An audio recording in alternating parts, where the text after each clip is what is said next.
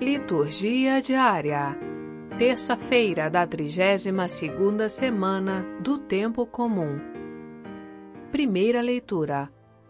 Sabedoria, capítulo 2, versículos 23 a capítulo 3, versículo 9. Leitura do livro da Sabedoria.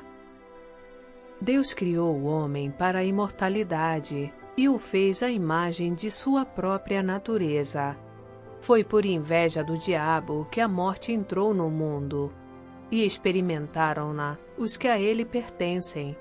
A vida dos justos está nas mãos de Deus, e nenhum tormento os atingirá. Aos olhos dos insensatos parecem ter morrido. Sua saída do mundo foi considerada uma desgraça. A sua partida do meio de nós, uma destruição mas eles estão em paz. Aos olhos dos homens, parecem ter sido castigados, mas sua esperança é cheia de imortalidade. Tendo sofrido leves correções, serão cumulados de grandes bens, porque Deus os pôs à prova e os achou dignos de si. Provou-os como se prova o ouro no fogo e aceitou-os como ofertas de holocausto. No dia do seu julgamento, hão de brilhar, correndo como centelhas no meio da palha. Vão julgar as nações e dominar os povos, e o Senhor reinará sobre eles para sempre. Os que nele confiam compreenderão a verdade, e os que perseveram no amor ficarão junto dele porque a graça e a misericórdia são para seus eleitos. Palavra do Senhor. Graças a Deus. Salmo Responsorial 33 Bendirei o Senhor Deus em todo o tempo. Bendirei o Senhor Deus em todo o tempo. Seu louvor estará sempre em minha boca. Minha alma se gloria no Senhor que ouçam os humildes e se alegrem. O Senhor pousa seus olhos sobre os justos, e seu ouvido está atento ao seu chamado.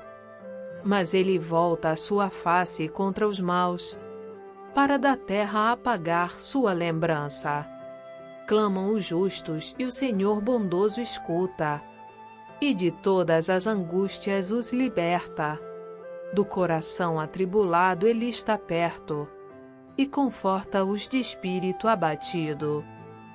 Bendirei o Senhor Deus em todo o tempo. Evangelho Lucas capítulo 17, versículos 7 a 10. Proclamação do Evangelho de Jesus Cristo segundo Lucas. Naquele tempo, disse Jesus: Se algum de vós tem um empregado que trabalha a terra ou cuida dos animais, por acaso vai dizer-lhe, quando ele volta do campo, vem depressa para a mesa? Pelo contrário, não vai dizer ao empregado, prepara-me o jantar, cinge-te e serve-me, enquanto eu como e bebo? Depois disso, tu poderás comer e beber? Será que vai agradecer ao empregado porque fez o que lhe havia mandado?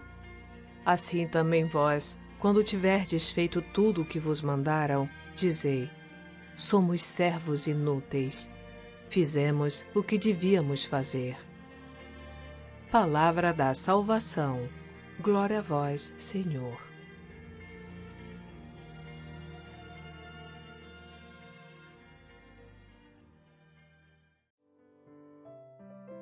Frase para reflexão: Deus está presente a todos os nossos atos. Santa Teresa d'Ávila